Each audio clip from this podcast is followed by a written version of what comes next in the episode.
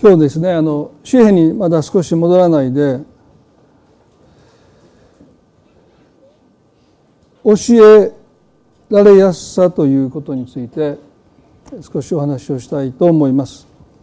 来月の「船の右側」という月刊誌に今ちょっと連載記事を書いてますけどもそのテーマがこの教えられやすさというですねあのテーマで書いています。まあ、記事はね5,000文字ぐらいなので、まあ、結構記事としては5,000文字って結構多いんですけど、えっと、それをせっかくですからメッセージとして、えーまあ、メッセージの場合ね8,000文字ぐらいになるんですけども、まあ、少し、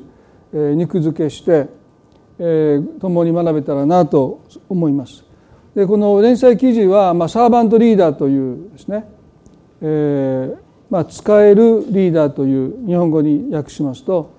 えーまあ、そういう一つのリーダーシップの在り方を、えまあ、特に牧師向けに、え、書いてほしいということで今ずっと書いてますけどもね。その心の一つの内面性としてこの教えられやすいという、まあ、英語ではね teachable ですね、まあ、ちょっと発音あれですけど。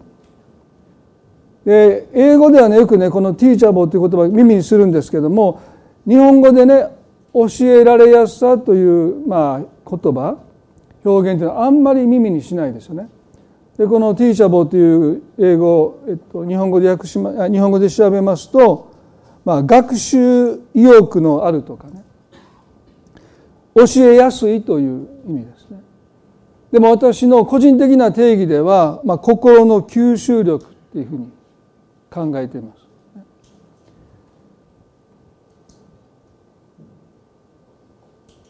私たちが、まあ、クリスチャンとしてあるいは人として成長していくかどうかをですねこの教えられやすさを私たちが持ってるかどうかにかかってますね。まあ別の言い方をすればもし私たちがもう私には学ぶことがないと思った瞬間にまあキリスト者としてあるいは人としての成長が止まってしまうということですよね。で今もあのご報告で少しお話をしましたけども、え、ちょうど修士の学びがね2年間、えー、まあようやく終わりそうで、えー、でもねそこでまあ学んでまあ思わされたことはねやっぱりね何も分かってないということですね。キリスト教の歴史はやっぱり長長くてですね何千年でしょ。死ぬほど本を書かれててですね。まあ、2年間に100冊以上の本を読まされたんですけどそれももうビビったるもんですね。もう奥が深すぎて結局専門の学びを2年したぐらいではですねもうまだまだ何も分かってないんだということをですね思い知らされた2年間だったような気がしますね。まあ、そういう意味ではあのますますね謙虚になってこの学んでいく姿勢っていうものをね持ちたいなというふうに今すごく願わされてるわけですけれども、まあ、聖書の中に信玄という書物がありましてソロモンが書いた知恵の書ですよね。信玄の1から4までをまず読みたいと思いますけれどもイスラエルのダビデの子ソロモンの信玄これは知恵と訓戒と学び悟りの言葉を理解するためであり正義と公義と公正と資料ある訓戒を体得するためでありわきまえのないものに分別を与え若い者に知識と資料を得させるためである。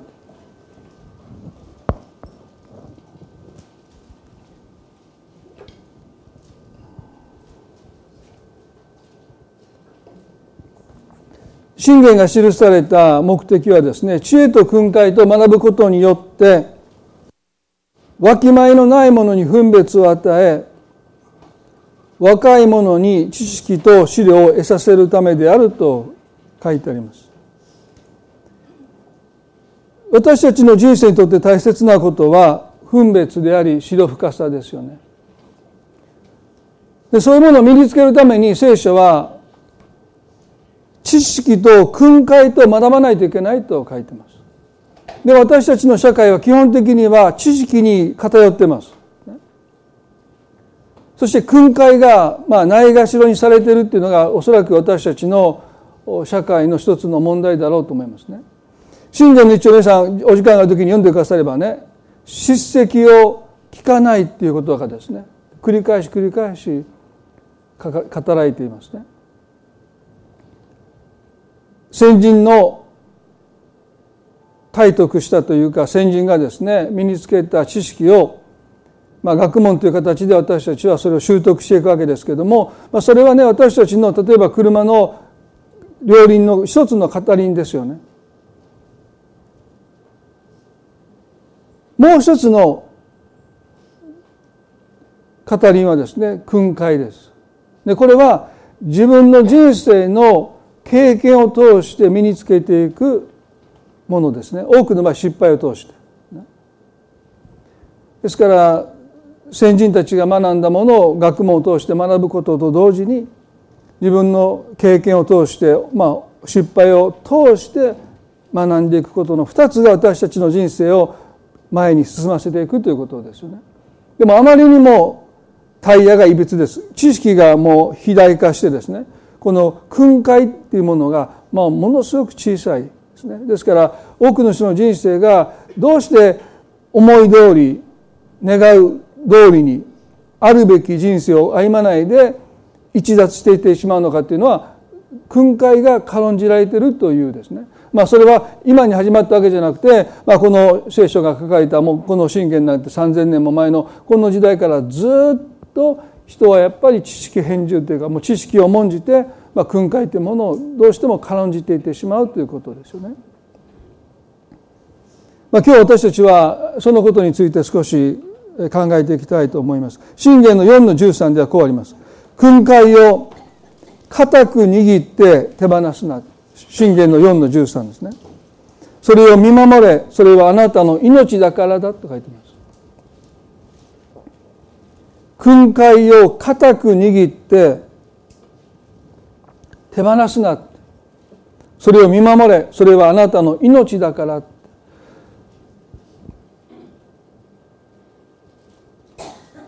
どれだけの人がこの訓戒を固く握って手放さないで生きているのかって考えるとですね実に限られていると思いますよね。でも聖書はそれはあなたの命だからだって言うんです。信玄におけるこの訓戒と日本語に訳されるヘブル語はですねもともとの意味は、まあ、叱責であったり訓練、まあ、強制という意味があります。で私個人の考えではこの信玄における訓戒というこの言葉の最もニュアンスが近いのは強制です。歪みを元に戻すということですね。で私一番最初に留学したのが30年前に20代の時に米国行ってですね一番驚いたのはですね可愛い女の子が笑った時にねこの歯にこの針金をつけてて何して最初何をこの人はしてないってあのワイヤーをつけてシルバーで、ね、全部。僕を笑わすためにやってるのかなと思ったぐらいですね。似たってなった時にもうその歯にあのねあのワイヤーがあって一瞬何かなと思いました。僕行くまで見たことなかったんですね。でそんな子がいっぱいいるんですよ。で日本に帰ってきてこの30年間あんまりまだ見かけませんね。ブラケットというこの歯の矯正のワイヤーを歯に装着して歪みをねこう矯正していくっていうのをですねまあ日本でもあまり見ないんですけど米国ではですねもう30年前からもうしてる子たちがいっぱいいて、まあ、今も多分いると思うんです。それがちょっと透明になって目立たないようになってきてるやつもあるみたいですけど私のイメージではね聖書における訓戒っていうのはこの歯の歪みを、まあ、噛み合わせを矯正していくあのワイヤーの装置ブラケットというもののように感じるんですね。それは長い時間をかけてゆっくりと、まあ、歪みを矯正していく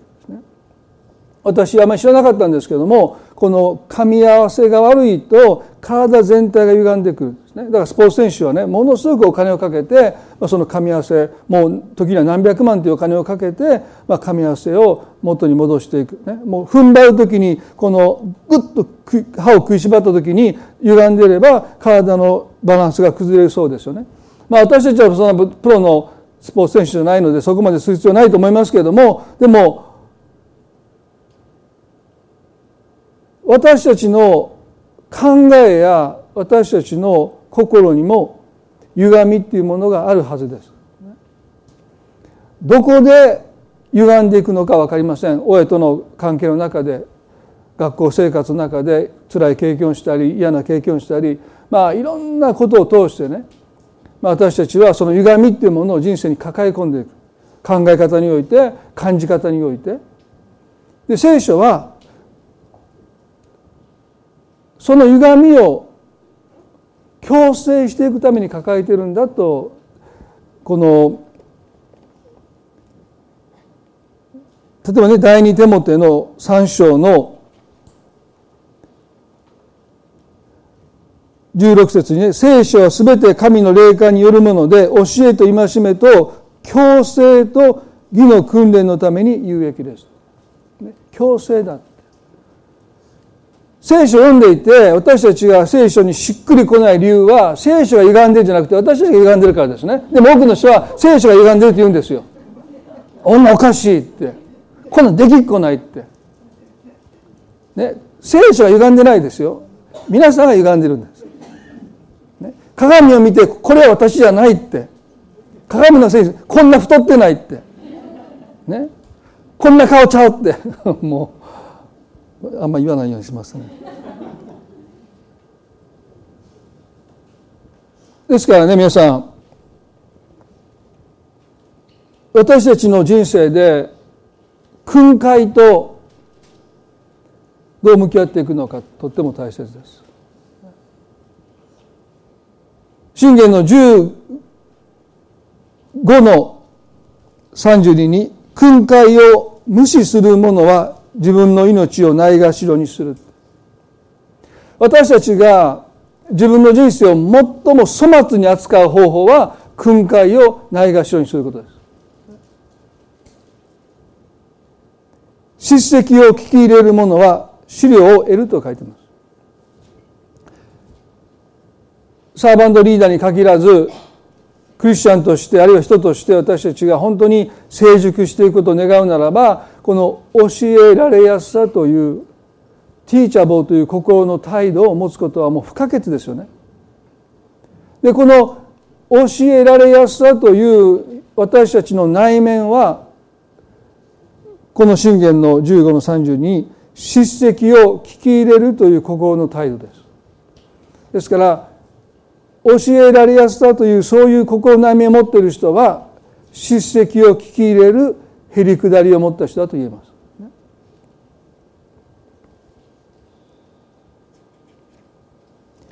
同じ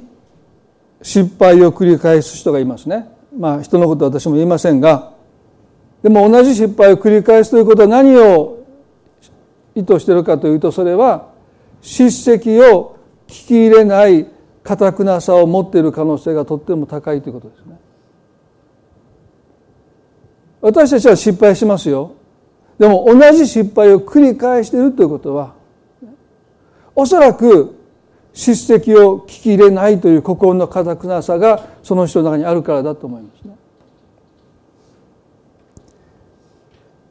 人としての無形の財産で最も尊いのが人からの信頼ですよね。で私たちが失敗するときに信頼を傷ついてしまうということを経験します。でも無形の財産である信頼が最も傷つくのは私たちが何か失敗したということ自体ことよりも失敗から学ぼうとしない心の高ぶりで私たちは信頼を失っていくと思いますね。で私たちの人生には一回でアウトとなる致命的な失敗もあります。築いてきたものを全部失ってしまうというそういう致命的な失敗というものが私たちの人生には起こり得りますね。でも普通はそういう致命的な失敗はいきなりは起こらないということです。それに至るまでの道筋があって致命的な失敗というものが起こってきます。皆さんお聞きになったことあるかどうか分かりませんけどもこの災害が起こる、まあ、事故ですよね。でこの法則を研究した人がこのハーバード・ウィリアム・ハインリヒという方がいるんですね。彼は5000の災害を統計学的に研究して129,300という、まあ、比率を立証しましたで。これ何を見せるかというと1は重大な事故でこの重大な事故が起こる前に29の軽度の事故が起こってるんですね。でこの29の軽度の事故の前には300のヒヤリとするニアミスが起こっているということを発見したんですね。ということは重大な事故が起こるということはその前に29の軽度の事故がすでに起こっていてそしてその前には300の危な例えば車でねとっても大きな事故を私たちが起こしてしまうということを一つの例で考えたらその事故に至るまでにちょっとした事故がいくつかあってでその前にはヒヤリとするあ見てなかったよそ見してた危なかったってもう車を止めてなんとか通行人と衝突するのをギリギリ回避できたということがたくさんあってでもそういうことから何も学ばなかった結果として大変な事故が起こるんだということを彼がまあ統計学的にまあ立証したんですね。でそれは私たちの人生にそのままの比率で当てはめることは不可能です。でも根底にある考え方は同じです。すなわち私たちが取り返しのつかない致命的な失敗を犯すということはそれに至るまでの実に多くの失敗から何も学ばなかったということがその致命的な失敗を招いたんだということですよね。聖書の中にこういう言葉があります。開かなくてもいいですけどもヤコブの1の15で「欲がはらむと罪を生み罪が熟すると死を生みます」という言葉ですね。ここにも時間をかけてある問題がはらんでいく。熟していく。そして死を生みます。もう最終的に、まあ、取り返しのつかない致命的な問題が起こってきますよと言いました。ですからいきなり取り返しのつかない失敗を犯す人はいないと思います。小さな頃からたくさんの失敗をしていきながら忠告や叱責に心を閉ざしていった結果としてどんなに泣き叫んでも後悔してももはや取り返しのつかない失敗をしてしまうことがあるんだと聖書は私たちに繰り返し繰り返し繰り返し語るんですけれどもそれでも私たちはなお心を開いて訓戒に叱責に心を開いて聞こうとしないかくなさをずっと私たちは持ってきているんだろうと思います。第一列王記の11章に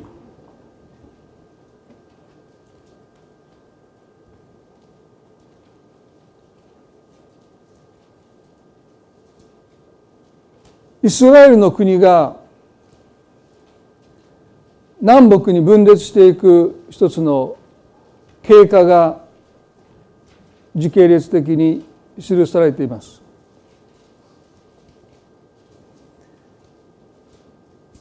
イスラエルの国が南北に分裂したのはソロモンの次の王ですね。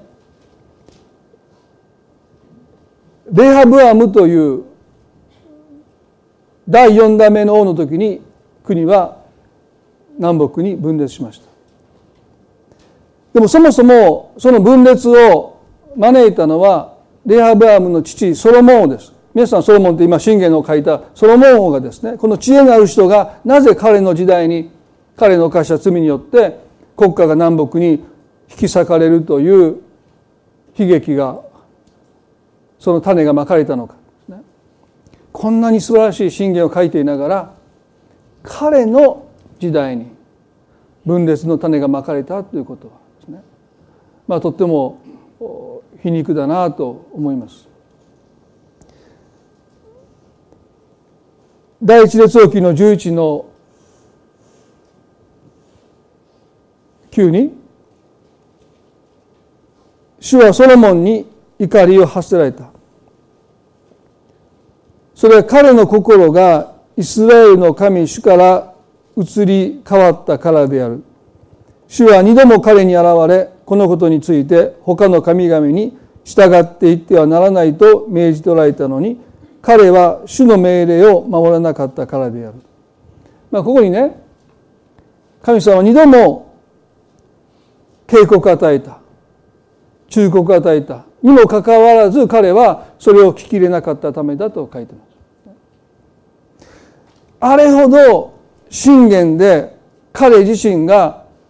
忠告をないがしろにしてはダメだって口酸っぱく言ってる本人がですよ。自らの人生で二度も神様から忠告を受けたのに聞き従わなかったからだって。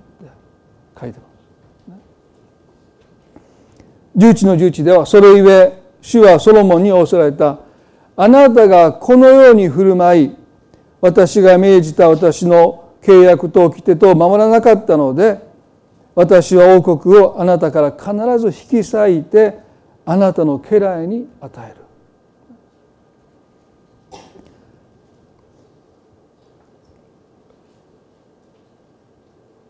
私は王国をあなたから必ず引き裂いてあなたの家来に与える。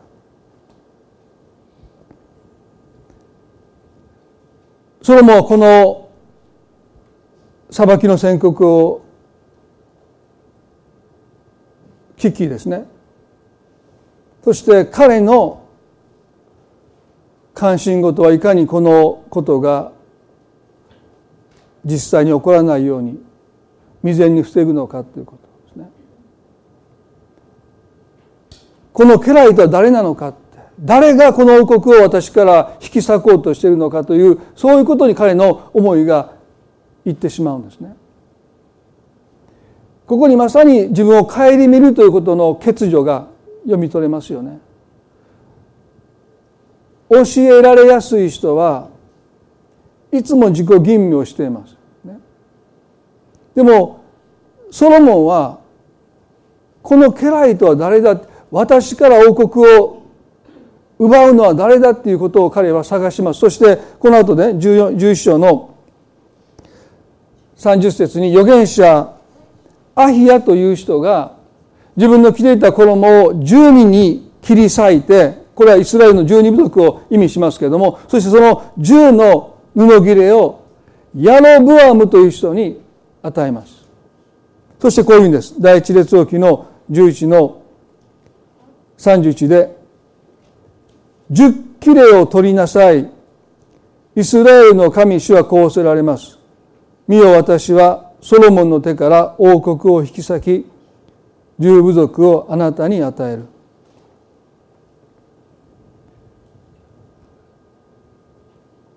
この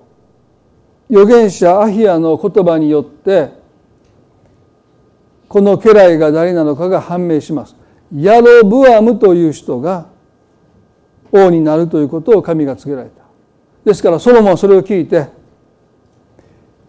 ヤロブアムを殺そうとするんです。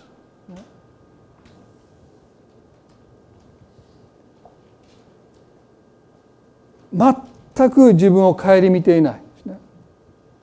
罪のないヤロブアムを殺そうとして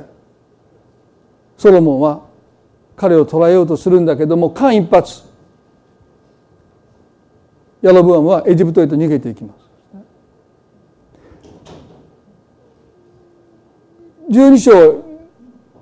第一列記の12章みたいですけども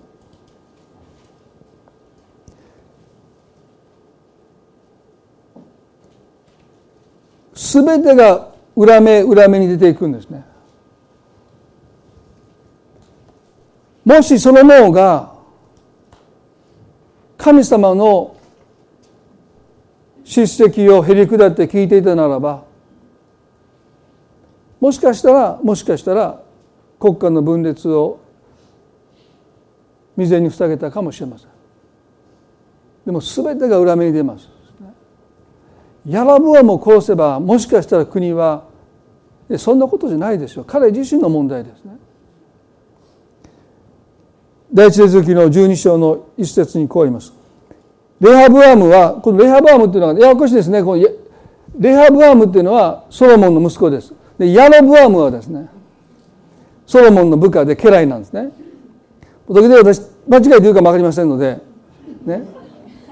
レハブアムレレハブアムはソロモンの息子です。ヤロブアムは家来ですね。レハブアムはシェケムへ行った。全イスラエルが彼を王とするためシェケムに来ていたからである。ネバデの子ヤロブアムがそのことを聞いた頃はヤロブアムはソロモンの顔を避けて逃れまたエジプトによりエジプトに住んでいた。今お話した通りですよね。ソロモンの部下だったヤロブアムはエジプトに逃げていたんですね。人々を使い合って人々は使い合って彼を呼び寄せそれでヤロブアムはイスラエルの全集団と共にやってきてレハブアムに行ったちょっと考えていただきたいんですね。イスラエルの全集団は、まあ、12部族ですけれども使いのものをエジプトに送ってヤロブアムを連れ戻したと書いてます。このことは何を意味するかというとイスラエルの人々の心はヤロブアムと共にあったということですね。そしてヤロブアムを代表にイスラエルの全集団がソロモンの息子レハブアムのところにやってきます。でこれで最初彼はもう気に食わないんですね。自分の父の部下ですよ。ヤロブアムはねその部下が民を引き連れて自分のもとにやってきたことでもうカチンときてるんですねそしてこう言うんですあなたの父上は私たちのくびきを固くしました。まあこれはソロモンのことですね。今あなたは父上が私たちに負わせた過酷な労働と重いくびきと軽くしてください。そうすれば私たちはあなたに仕えましょうと言いました。彼らは一つの請願を持ってやってきました。それはソロモンが神殿を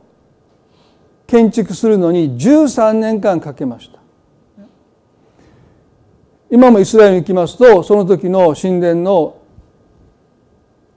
礎がですね残ってますよね。13年かけてもう税の限りを尽くして壮大な神殿を建てることによってその幸せが民に来ました。過酷な労働と重い税金によってまあこの時もイスラエルの民はですね疲弊していました。皆さん自宅の建築をなさる経験があったかもしれませんけどね。もし皆さんの自宅の建築で13年かけて家を建てた、ね、もう13年間もう大工さんとやり取りしながら多分もうたった頃にはもう死んでると思いますね。もう大変でしょ。家家建てる一つ一つのやり取りだけでも。だからこの教会の建築もしましたけどね。もし13年間この建物を建てるためにもし私がですよ毎週のメッセージで毎週ですよ。皆さんわずかな食べ物の代金だけ残してあと全部献金してください。もう貯金もいりません。全部建物に建て捧げてくださいってね。もう毎週13年間言い続けてものすごい建物建てたとしますよもう全部大理石。もう牧師的ももう全部金。牧師ね。もう全部金なの。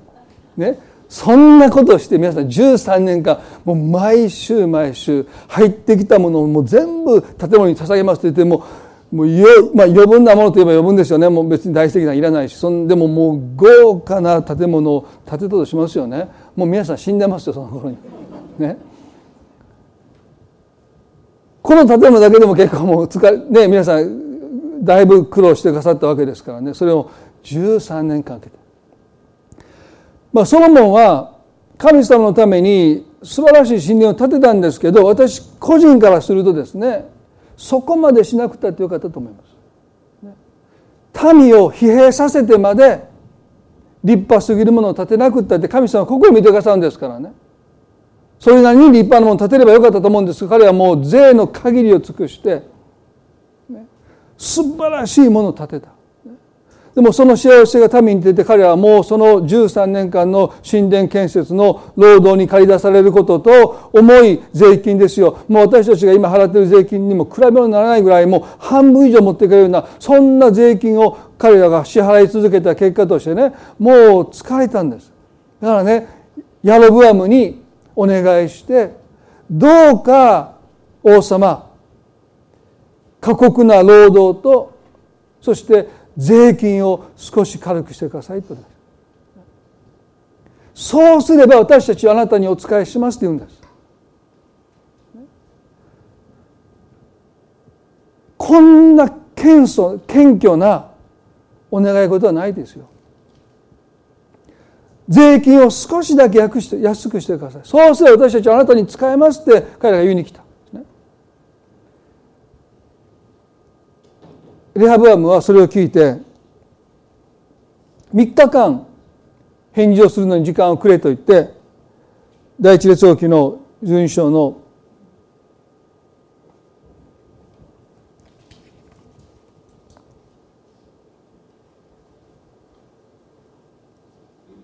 6節からレハブアム王レハブアレハブアム王はその父ソロモンが生きている間ソロモンに仕えていた長老たちに相談しこのためにどう答えたらよいと思うかと言った。まあ、ここで彼はね、自分の父に仕えていた長老たち、要は知恵のある人たちにですね、相談したというこの点だけは評価できます。でも、相談をしたんだけど、それは形だけの相談でした。父に仕えた長老たちの顔を立てるためだけの相談でした。でももう彼の心は決まってるんです。長老たちは心からレハブアムに助言します。こう書いてます。彼らは十人の中で王に答えていった。今日あなたがこの民のしもべとなって彼らに仕え、彼らに答え、彼らに親切な言葉をかけてやってくださるなら、彼らはいつまでもあなたのしもべとなるでしょうとおっしゃった。聖書の中で私が最も貴重な尊いアドバイスだと思うのがこのアドバイスですね。3000年経っても色あせてない。今ももし私たちがこのことを実践するならばこの約束は私たちの人生で実現しますよね。王様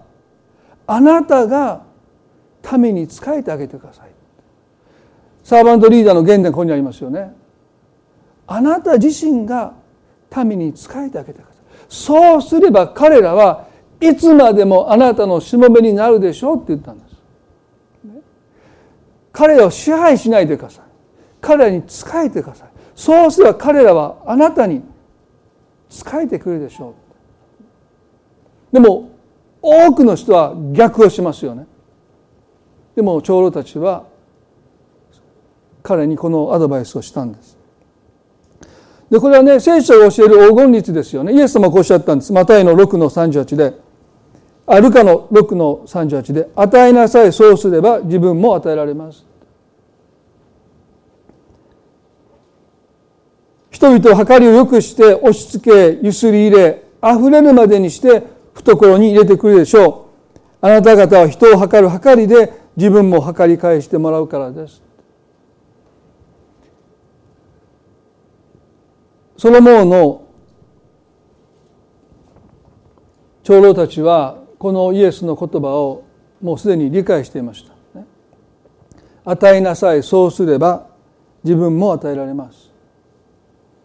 人々を計りよくして押し付けゆすり入れ溢れるまでにして懐に入れてくれるでしょう。あなた方は人を計る計りで自分も計り返してもらうからです。ここでイエスがおっしゃったことはね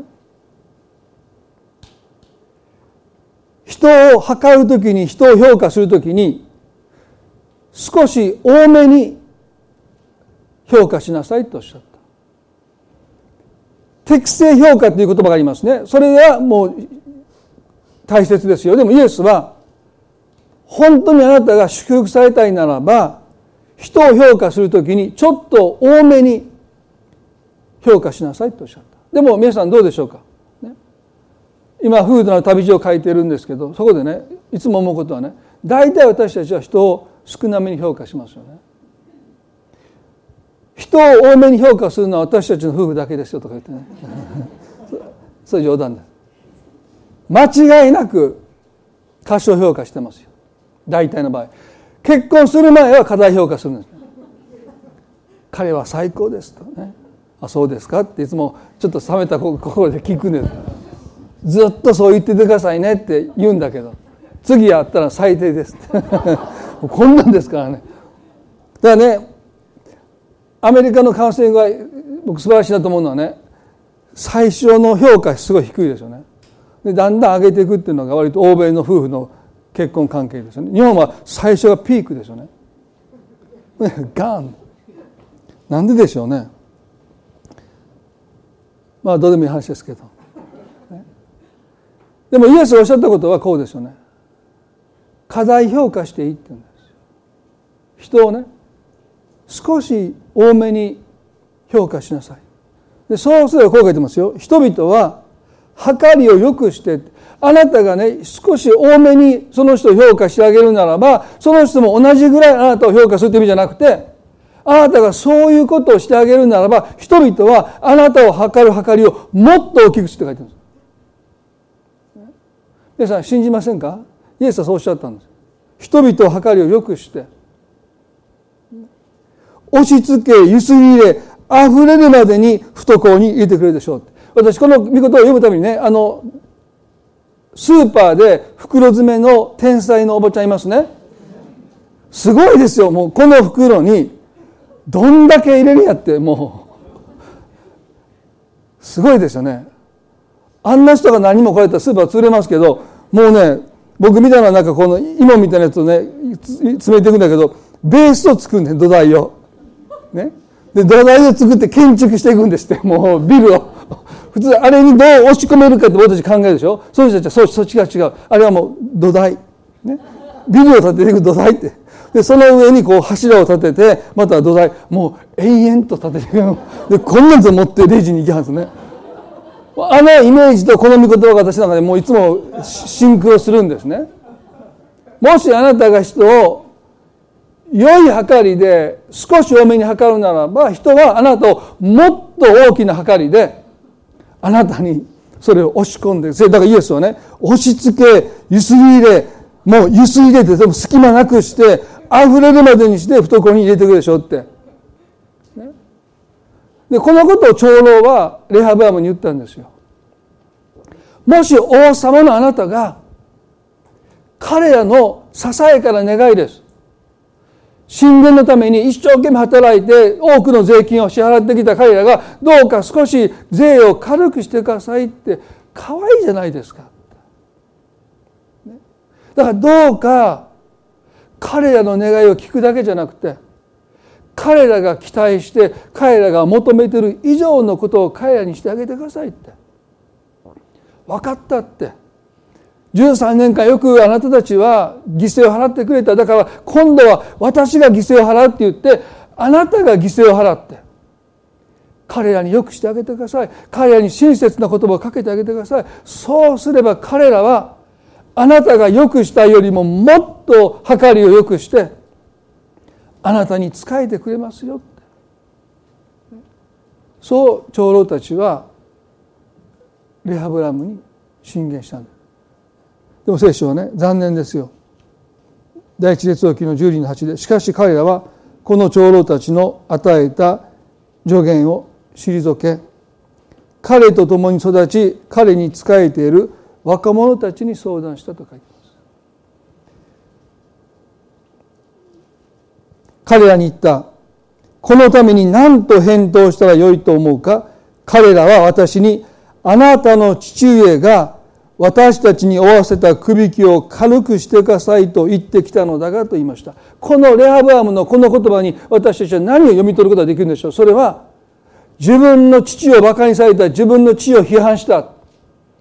あんなに一生懸命に13年かけて神殿を建てた私の父の功績に泥を塗ったって言って彼は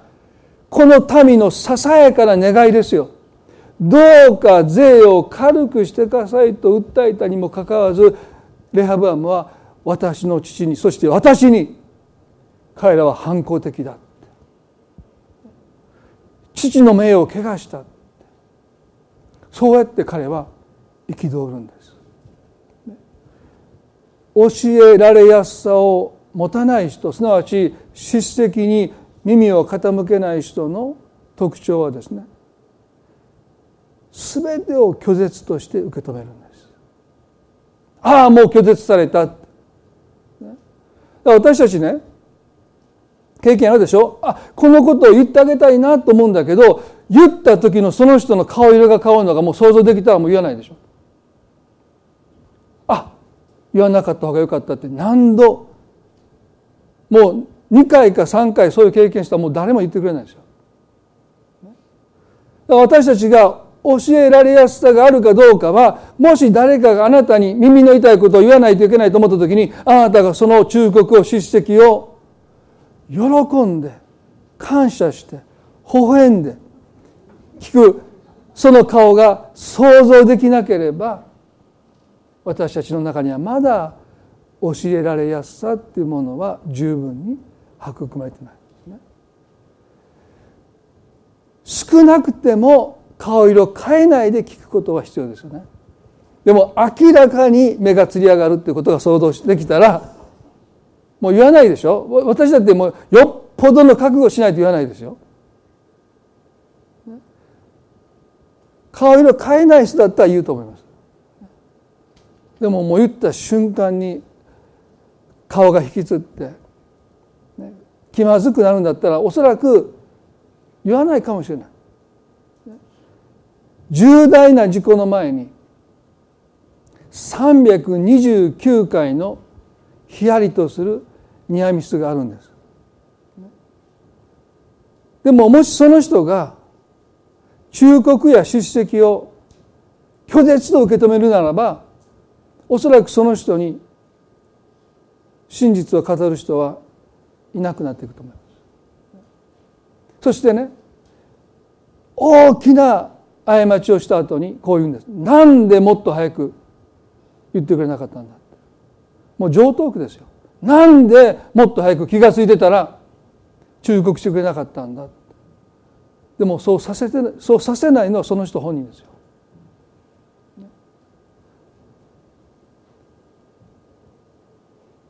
レハブアムはこう言うんです。彼ら私にあなたの父上が私たちに負わせた首引きを軽くしてくださいと言ってきたのだがこの言葉を聞いて若い者たちはどう感じるんですか？もう震え上がってますよ。もう思ったこと言えないですよ。だから彼が何をしたのか。忖度です。レアブアムが喜ぶことを彼らは言うんです。こう言いました。第一列記の10人の10で彼らは彼と共に育った若者たちは答えていった。あなたの父上は私たちの首引きを重くした。だからあなたはそれを私たちの肩から軽くしてくださいと言ってあなたに申してた。このためにこう答えたらいいでしょう。あなたは彼にこう言ってやりなさい。私の小指は父の腰よりも太い。まあ何のこっちゃだと思うんですけどね。どういうことかというと父はまだまだ優しかった私は容赦なくお前たちを支配すると言ってやりなさいと言うんです。父が甘やかしたからこんなことをつけやがって言いに来たんだから私は容赦しないということを彼らに最初ガツンと言いなさいって言うんです。なんとバカな愚かな条件でしょう。でもなぜ彼らがこのことを言ったのかそれはレハブガムが聞いて喜ぶことを彼らが知ったから知ってたから。ですこんな助言で人生を私たちは棒に振りたくないですけど教えられやすさを持たない人は同じ過ちを犯すんです。人はあなたが聞いて喜ぶことをあなたに言ってくれるんです。でもそれはあなたの人生をあるべき場所に連れて行かないですよ。そして彼はこういうんです。エスカレートしましたよね。私の父はお前たちに重いくびきを負わせたが私はお前たちのくびきをもっと重くしよう。私の父はお前たちを鞭で懲らしめたが私はサソリでお前たちを懲らしめようって。もうエスカレートしていきますよね。レハブアムを喜ばせようとして彼らはどんどんどんどん間違った方向にレハブアムを導いていく手助けをしてしまった。これを聞いて彼はね大喜びなんです。そうかそうかそうだな。やっぱり父は甘やかしたんだ私はもっと厳しくガツンと彼らに言ってやろうって言って彼はそのまま言われたままを3日後に帰ってこいと言ったために彼は語ります。そしてイスラエルは2つに分かれていった、第一列王記の10人の15に最後にこの結論のようなことが書いてあります王は民の願いを聞き入れなかったそれは主がかつてシド人アヒアを通してネバデの子ヤロブアムに告げられた約束を実現するために主がそう仕向けられたからであると書いてます。えっと思いますよね。主がそう仕向けられたからである。同じような言葉があのエジプトのパロにも語られています。主がパロの心をかたくなにされたので彼は二人の言うことを聞き入れなかった主がモーセに言われた通りであると書いてますここでねレハブアムが叱責をね要はあなたのお父さんは少し民に無理を強いたのでどうかあなたはそうなさらないでくださいというまあ言えば叱責ですよね。でそのことに対してレハブアムが心を開かなかった。それは神様がそうしたっていうふうに読み取れるんですけども聖書は一貫して私たちが心を開くのか心を閉ざすのか全部私たちの責任だここで聖書が言ってることは神はあえて心を開こうとしないレハブアムの心を開かなかったという意味です。神様は私たちの心を無理やりこじ開けないです。もしあなたが叱責や指摘や忠告を聞きたくないって心を閉ざすな耳を閉ざすならば神は必要以上に無理にあなたがその先間違った方向に行くことを知っておられてももう時にはあなたのその決断に全てを委ねられるということをここで書いてますね。だからイエスはこうおっしゃいましたよ。聞く耳があるものは聞きなさい。繰り返し繰り返しイエスがおっしゃった言葉です。聞く耳のある人は聞きなさい。今日皆さん一言お祈りしたいと思います。どうぞ少し目を閉じて。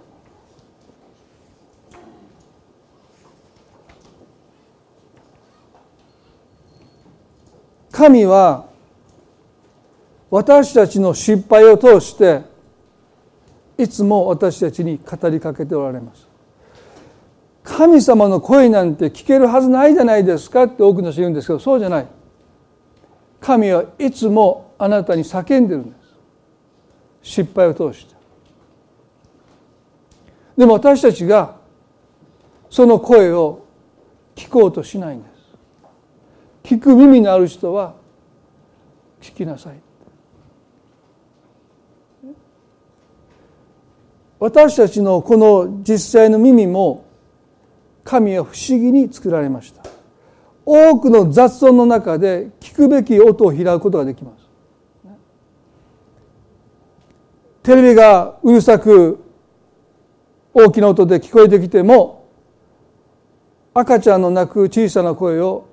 お母さんは聞き分けます。そういうふうに私の耳は作られてるんです。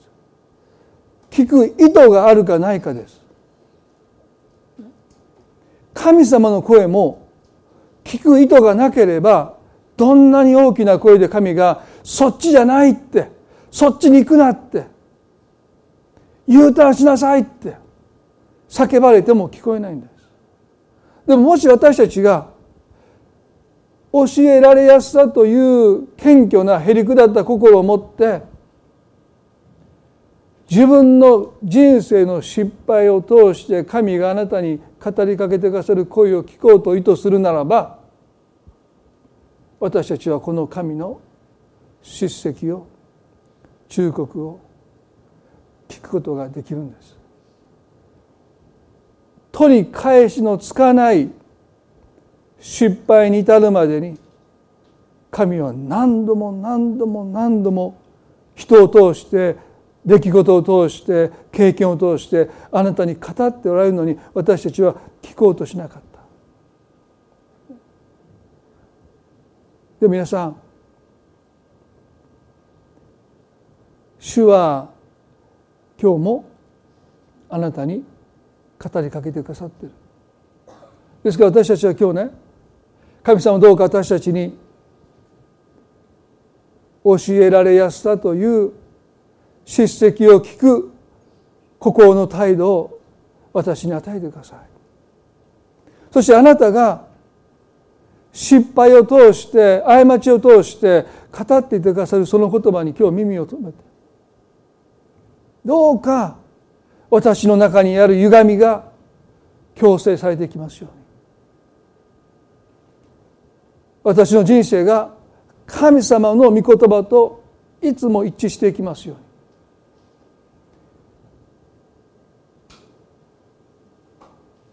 心を開くことができるように祈りたいですね。皆さんの中で今日聞くべき神の声があると信じます。声なき声ですよ。声なき声なんだけど。でも実に多くのことを通してあなたの人生に神は語りかけてる、ね、人をよく測ってあげなさいという声。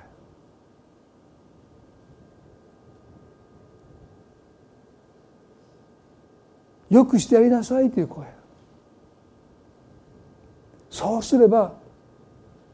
彼らはあなたのしもべになるでしょう。なぜこの声を彼は聞かなかったのか。それは拒絶されたという憤りがあります。もちろんね皆さんを拒絶するためで語る人もいますよ。あなたを非難する人誹謗中傷する人あることないことを言う人たくさんいますよ。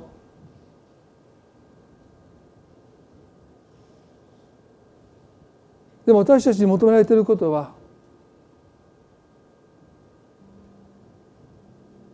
頭ごなしに心を閉ざすんじゃなくて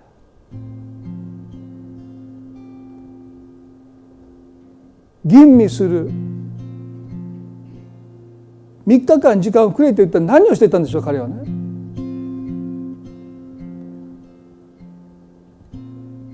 あなたの父上がと言った時にああ拒絶されたと感じてもそれは仕方ない。でも3日あれば静まってよくよく考えてそうだな。確かに大きな負担を強いてきたなって。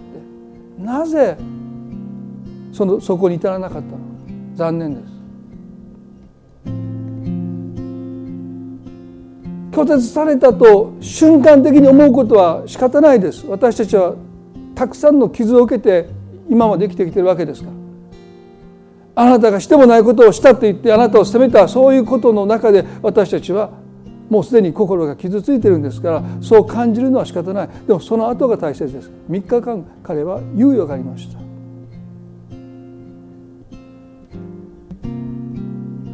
どうかあなたの人生が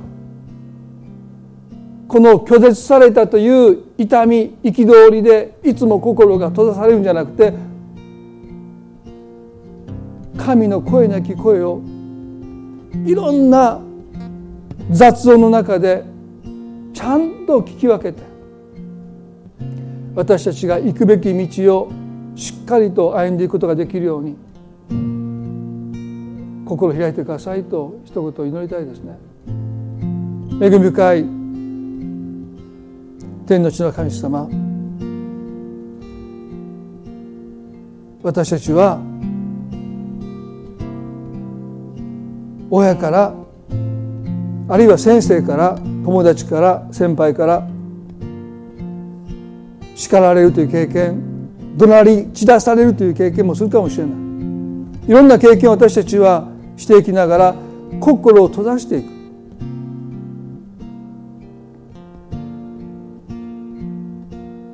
でも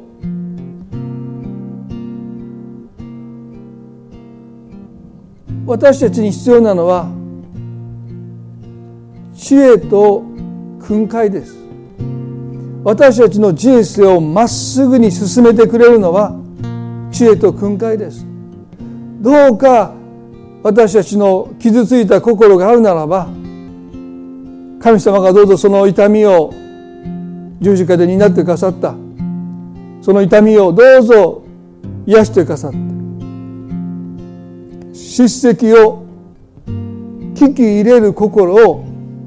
私たちにお与えください。それはあなたの命だって聖書は教えます。あなたを傷つけることが目的じゃない。あなたの人生を豊かにするためにあるべきところにあなたの人生を導くために神の祝福に預からせるために強制しようとして歪みを元に戻そうとして神は失敗を通して私たちに語りかけます。あるいは人々の叱責や忠告を通して私たちに語っていてください。主よどうぞ私たちの心あなたは無理やりこじ開けるお方でありません。どうぞ私たち自らが心を開いて。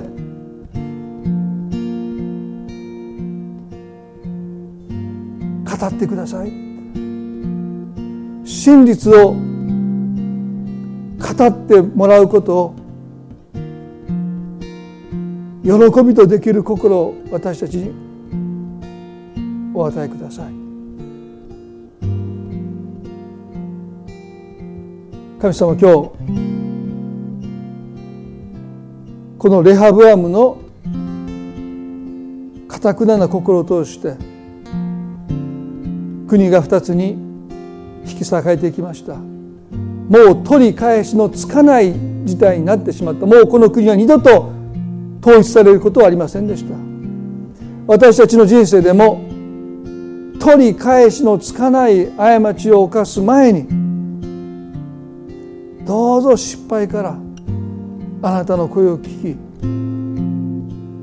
心の歪みと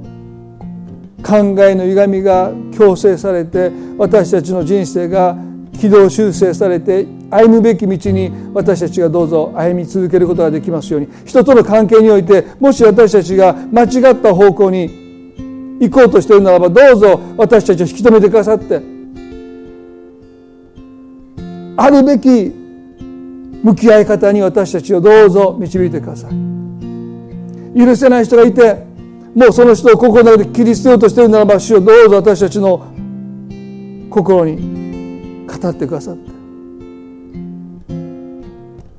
もう一度正しい向き合い方ができるように私たちを導いてください。あなたに私たちは心を開きます。人一人の人生に一人一人の心に今聞くべき神の声を聞かせてくださるように今祈ります。そっちに行くなって叫んでおられる主の声を聞くことができますように。今日の礼拝を心から感謝します。どうぞ一週間身の中であなたが多くの気づきを与えてくださることを祈ります。見えなかったものが見えてくるように私たちの心の目を開いてくださるように祈ります。聞こえなかった神の声が聞こえてくるようにどうぞ私たちの霊の耳を開いてくださるように祈ります。感謝を持って愛する私たちの主イエスキリストの皆によってこの祈りを見舞いにお捧げいたします。それではご一緒に立ち上がって賛美を捧げたいと思います。